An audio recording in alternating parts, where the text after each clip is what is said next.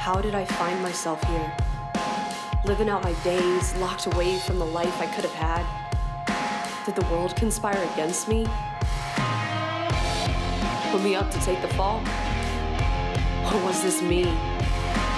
What did I believe about myself? That I'm forced to be alone, that I was robbed of what I longed to have. But maybe in the end, the one who carried out the heist was me.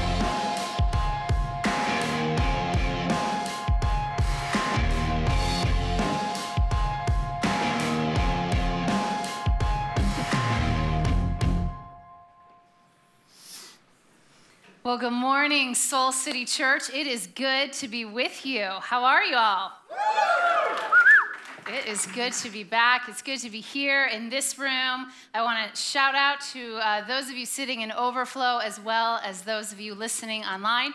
My name is Jeannie Stevens. This is Jarrett Stevens, my partner in crime. Mm-hmm. And we are so, so grateful to be with you, to be back, and to be diving into this new series. We're expectant about what we believe God is going to do in our midst, in our own lives, in our relationships over this next month. And uh, I love, this is my favorite way to teach. I love team teaching with Jarrett. It's my favorite way to ever give a message. And no, I like it too. I think it's, I think it's, like, I think, yeah, I mean, it's like a top 10, like top 10 ways to teach. It's one of my favorites. It's like, top seven maybe at best.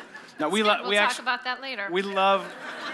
We love when we get to do this because it really forces us to work in harmony and to allow God to speak to each of us, to both of us together, uh, as we have uh, planned and prepared for our time here. And what we're going to look at for the next few moments is uh, a crime that is being committed against you, uh, oftentimes without you even being aware of it. In fact, all the time it's possible for you to face this crime. And it's actually been happening longer than you even know. In fact, most of your life. And our hope is today that uh, you would allow God to uh, give you a wake up call, mm. that you would wake up and, and, and to respond to Him as He longs to give you freedom and fullness for the life He created you uh, to live.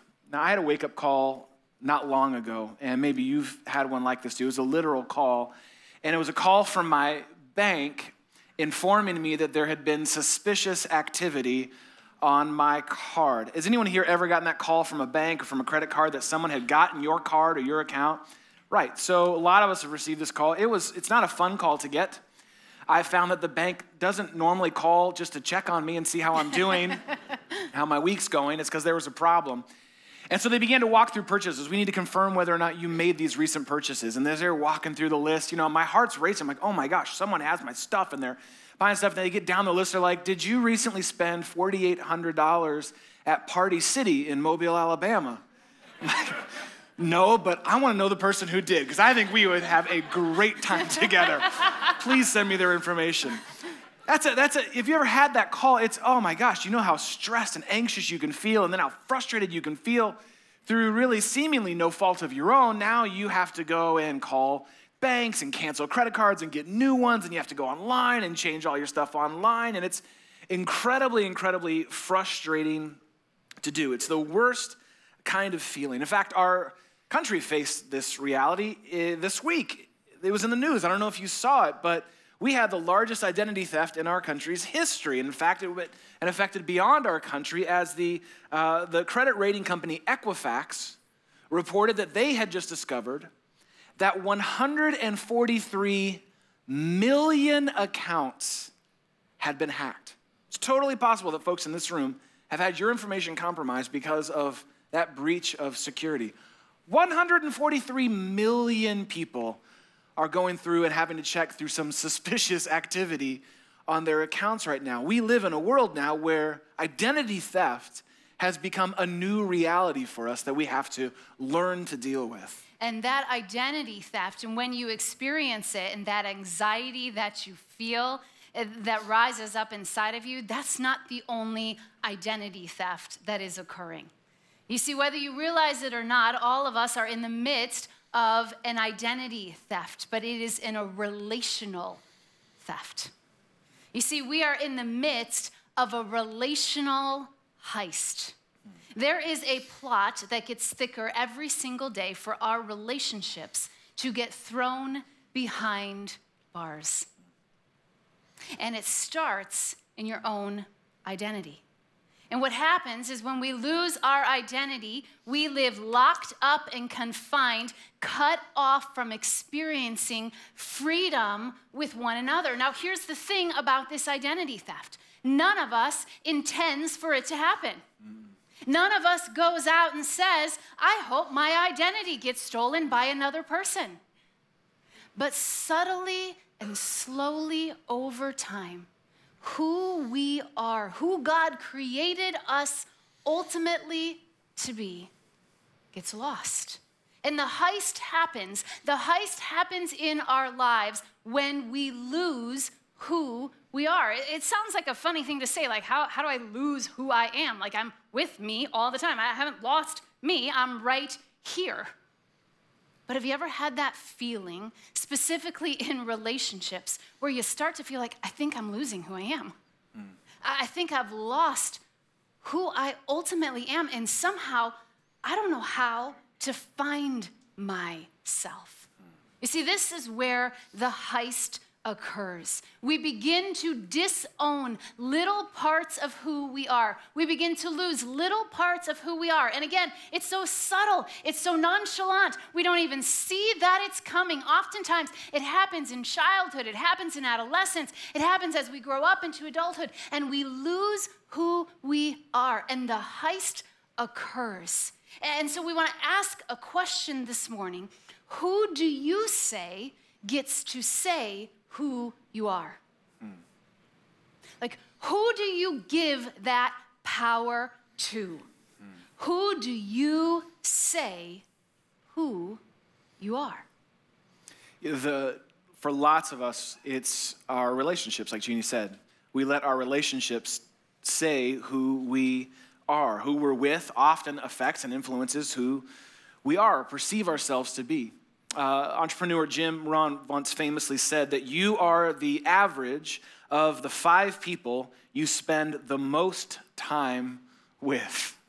Now, no one likes to be average, right? I know that you're a special snowflake, but the point is, you look at the five relationships you spend the most amount of time with, and that's where you'll find yourself often, how you'll find where you'll find your identity. Don't believe me? Just think about this.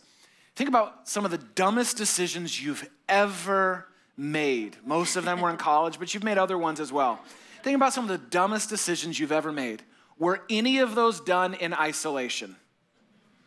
Oftentimes it was because of the influence of others around us and who we thought we had to be to be accepted by them. Lots of times we let our relationships say who we are when it comes to dating. How I will change, how you will change who you are to win someone's attention, hopefully their affection or how in a relationship you will forget whole parts of yourself, compromise, give away whole parts of who you actually uniquely are because you're so afraid of the rejection that will come if you actually showed who you really were. I mean, think about it. If you don't believe me on that one, just read any online dating profile. You will see we're not always the most honest about who we are because we're so afraid of not being accepted and not being loved. Sometimes it happens in our marriages, and we start to forget who we truly are, and we subtly shift our identity so that we can please the partner that we're with. Sometimes it happens in our work relationships, and, and, we create a, you know, a fictitious story of what we're supposed to be at work, and we start to subtly shift who we ultimately are so that we can fit in to the culture around us. Maybe it, it happens in those different relationships. You know, I have found for me, the place where my identity theft takes place the most is often with people I don't even know. Mm. It's when I go online. Mm. And when I go online, I begin to scroll through the lives of other people, and I either puff myself up thinking, gosh, I really got it going on, or I tear myself down in the guise of insecurity and I fall victim to the heist as I compare myself to other people. It happened just this last week. It was so subtle. It was so little, but I experienced my own little identity theft. I got myself locked up in a heist for just a moment. This last week, everybody was going back to school, and a bunch of, you know, the people that I follow were posting pictures. I posted one myself of their kids going back to school. And, you know, and, and we got up and got ready for school, and I took my kid's picture. And then I started scrolling through other people's pictures, and I started to experience the identity theft because I experienced the identity theft when I looked at other people's pictures and I realized that they did something that I have forgotten to do for many many, years. You see, their kids were holding up these cute little signs. Like Pinteresty signs. And, and the signs were so beautifully scripted, like somebody had come in with perfect calligraphy and they wrote out which grade the person was going into. And not only that, they wrote out what they wanted to be when they grew up. And, and I was looking at these signs thinking to myself, oh my gosh, we need to deposit yeah. way more money into our kids' counseling fund because I haven't asked my kids, like in a couple years, what they want to be when they grow up. And they're not going to know, they're not going to remember because I didn't do the sign. You see how subtle it is? You see how quick it can happen? I compared myself up against these other moms thinking, maybe I'd be a better mom hmm. if I held up a sign for my kids. Guys, I'm not good at signs. No, we're never gonna do the sign. It's not. we're never gonna, just be honest. It's not us. It's not, it's not the fullest of who God has made me to be. And when I try to be someone else, I lose, the heist occurs, and identity theft is taken from me. Do you see what I'm showing you there? So, what we want to do is look at a story from the Bible that is, I think, an incredible cautionary tale. Uh, it's one that may be familiar to you, but again, as I've gone back through and reread it several times, I see it through such a different lens than maybe you do at first glance. And it's uh, actually found in the book of Judges. So, what I want you to do is grab a Bible and turn to the left to Judges chapter 14. Uh, we're going to look at the story of Samson. You ever heard of Samson before? You know who Samson is, right? All right, so we're going to look at his story, but through a different lens of this identity theft.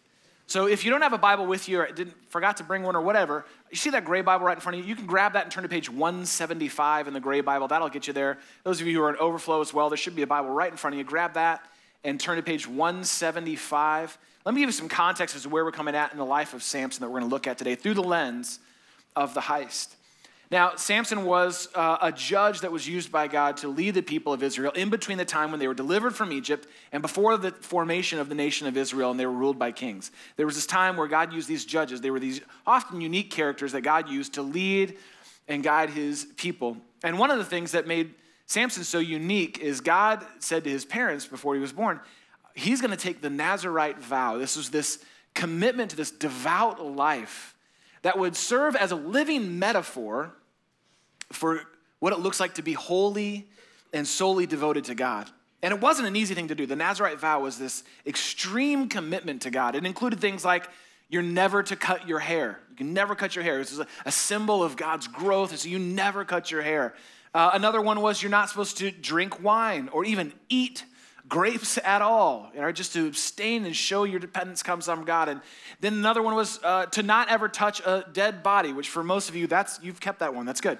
Uh, but to not ever touch because it was unclean, and so it's to keep yourself pure and holy for God. So this was an extreme commitment, but really what it was was God is saying, I'm going to give you a unique identity among your people that is true to who you are and reveals who I am and what it's like to be in relationship with me. So you may not have known that about Samson, but my hunch is you did know this about him.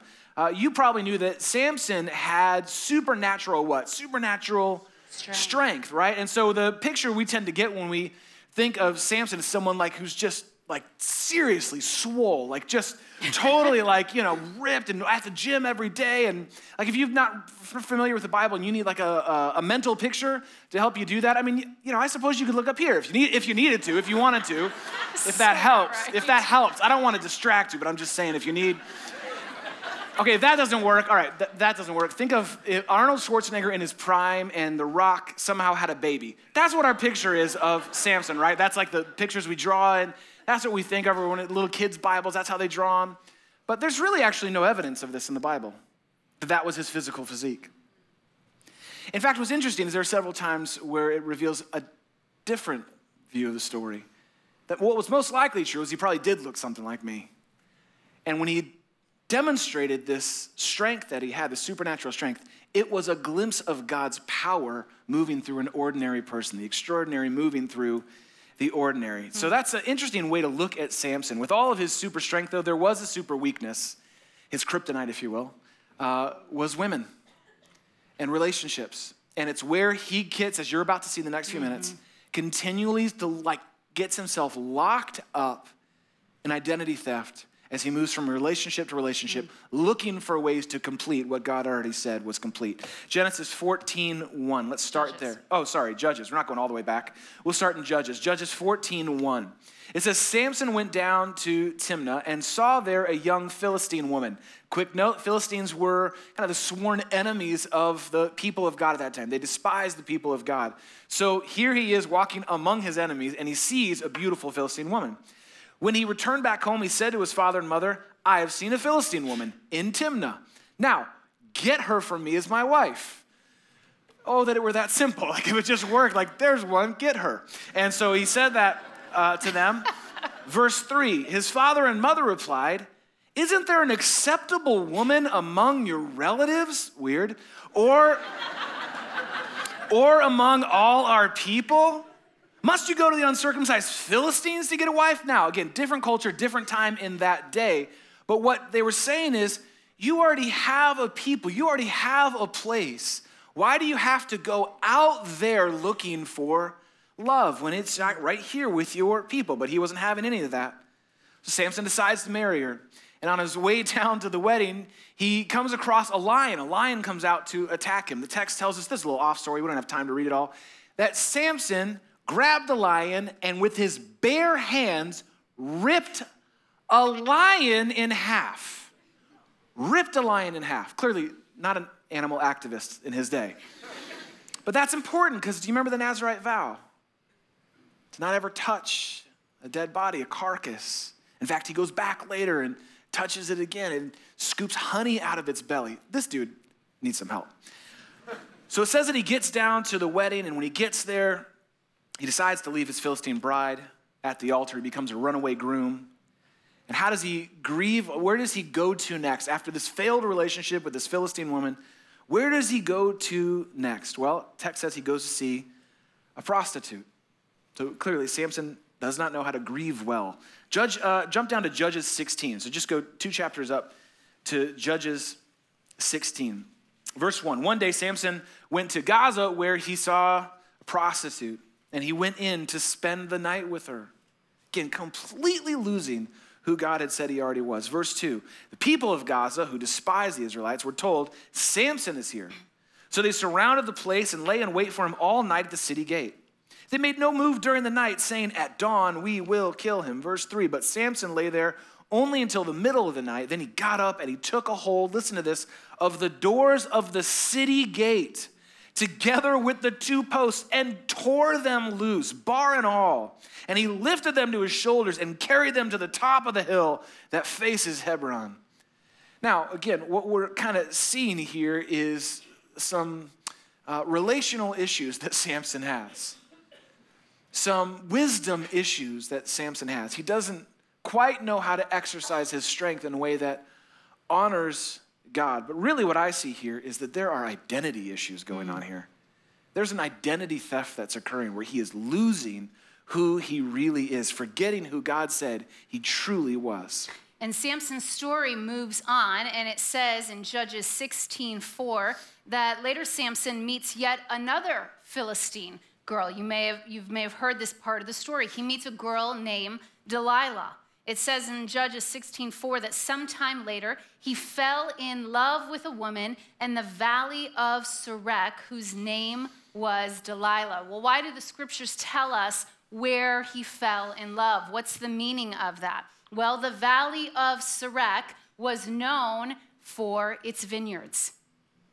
The valley of Sorek was known for the fact that this was where the best wine, the best grapes were. Do you remember the part of the Nazarite vow? To not drink wine, to not drink, eat grapes. So Samson yet again falls in love in a place that is outside of his identity that comes from God. What's interesting is that this goes on. He ends up marrying Delilah, and the rulers of the Philistines, they come to Delilah. And this is what they say in Judges 16:5. They come to her and they say, "See if you can lure him into showing you the secret of his great strength." See if you can lure him in and how we can then come and overpower him so that we can tie him up, subdue him, and if you do that, we'll give you 1,100 shekels of silver. So Samson finds himself in a very vulnerable situation, mm-hmm. but he doesn't even realize he's in a vulnerable situation with Delilah. So Delilah essentially gets paid off by the Philistine mafia, right, to, to, to kind of out his strength. It says in Judges 16 16 that with such nagging, she prodded him day after day. This is the first recorded moment where a woman nags a man. With such nagging, she prodded him day after day until he was sick to death of it. He couldn't take her nagging anymore. And look at what it says in Judges 16, 17. So he told her everything. Mm this vow, this part of who he was, his identity, and he says it to her. He says, No razor has ever been used on my head. Because I have been a Nazarite dedicated to God from my mother's womb, if my head were shaved, my strength would leave me. And I would become as weak as any other man. Jump down to verse 19. After putting him to sleep on her lap, she called for someone to shave off the seven braids of his hair, and so began to subdue him. Mm. And his strength left him. Mm. Judges 16 20. She woke him up. She called to him, Samson, Oh no, the Philistines are upon you. He awoke from his sleep but didn't realize what had happened. And he thought, I'll go out as if I have done before and I'll shake myself free. But listen to this last line. But he did not know that the Lord had left him. The identity theft had occurred. Mm. He handed over his uniqueness mm. and it was gone.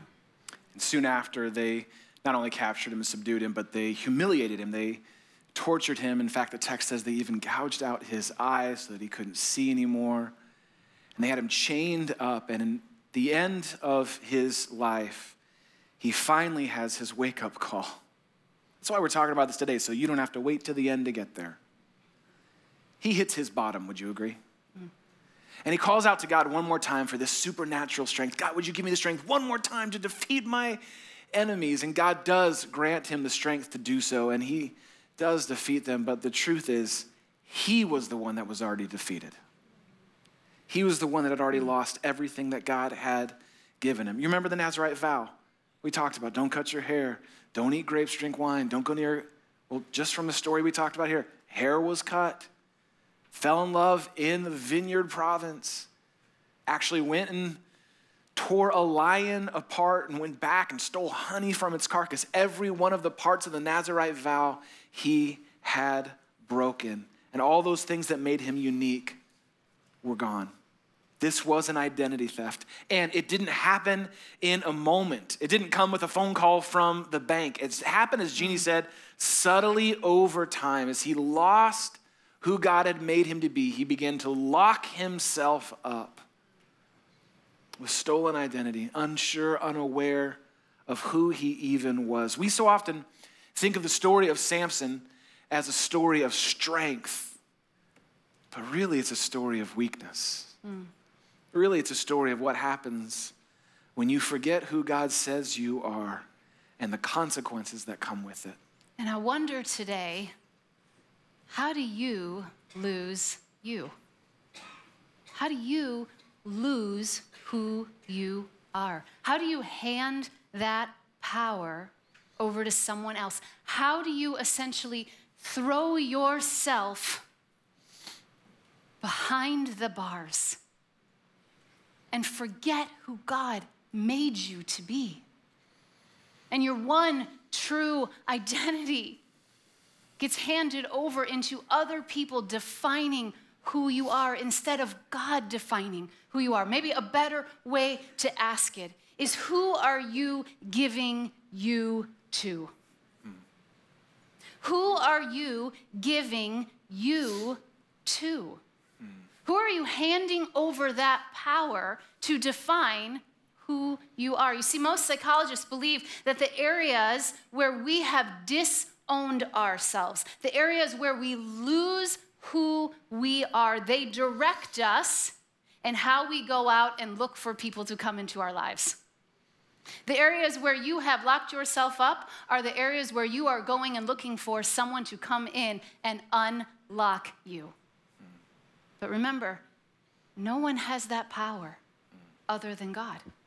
And we do this all the time. We do it in our relationships, we do it at work, we, we do it as we look for success. I, I see how I can do this all the time in my life where I will lock myself up, not even realizing that I'm doing it couple months ago, we were having dinner with some friends, and, and these friends know us well, and, and they love us, and they care for us. And, you know, we were just talking about our lives and talking about one another's marriages and what was going on in our lives. And, and they asked us that question, you know, how are you guys really doing?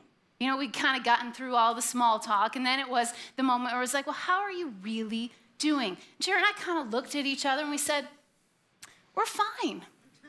Good. And there was enough safety in that moment for us to realize that fine was actually the problem. That we had done so much work to being fine that what was fantastic about our relationship was slipping away. We had settled for fine when God had created us for fantastic. And in that moment, there was enough safety for us to just start to share about what had been going on. And, you know, there was no catastrophic problem, there was no blowing up, there was no massive fights that were occurring, but just slowly over time, an identity theft in our marriage had taken place, and we had settled for fine. And, you know, the, the couple that we were talking to, the guy said to us, You know, as I look at you guys, it seems as though what you're really, really good at is productivity. And it seems like maybe you value productivity over intimacy.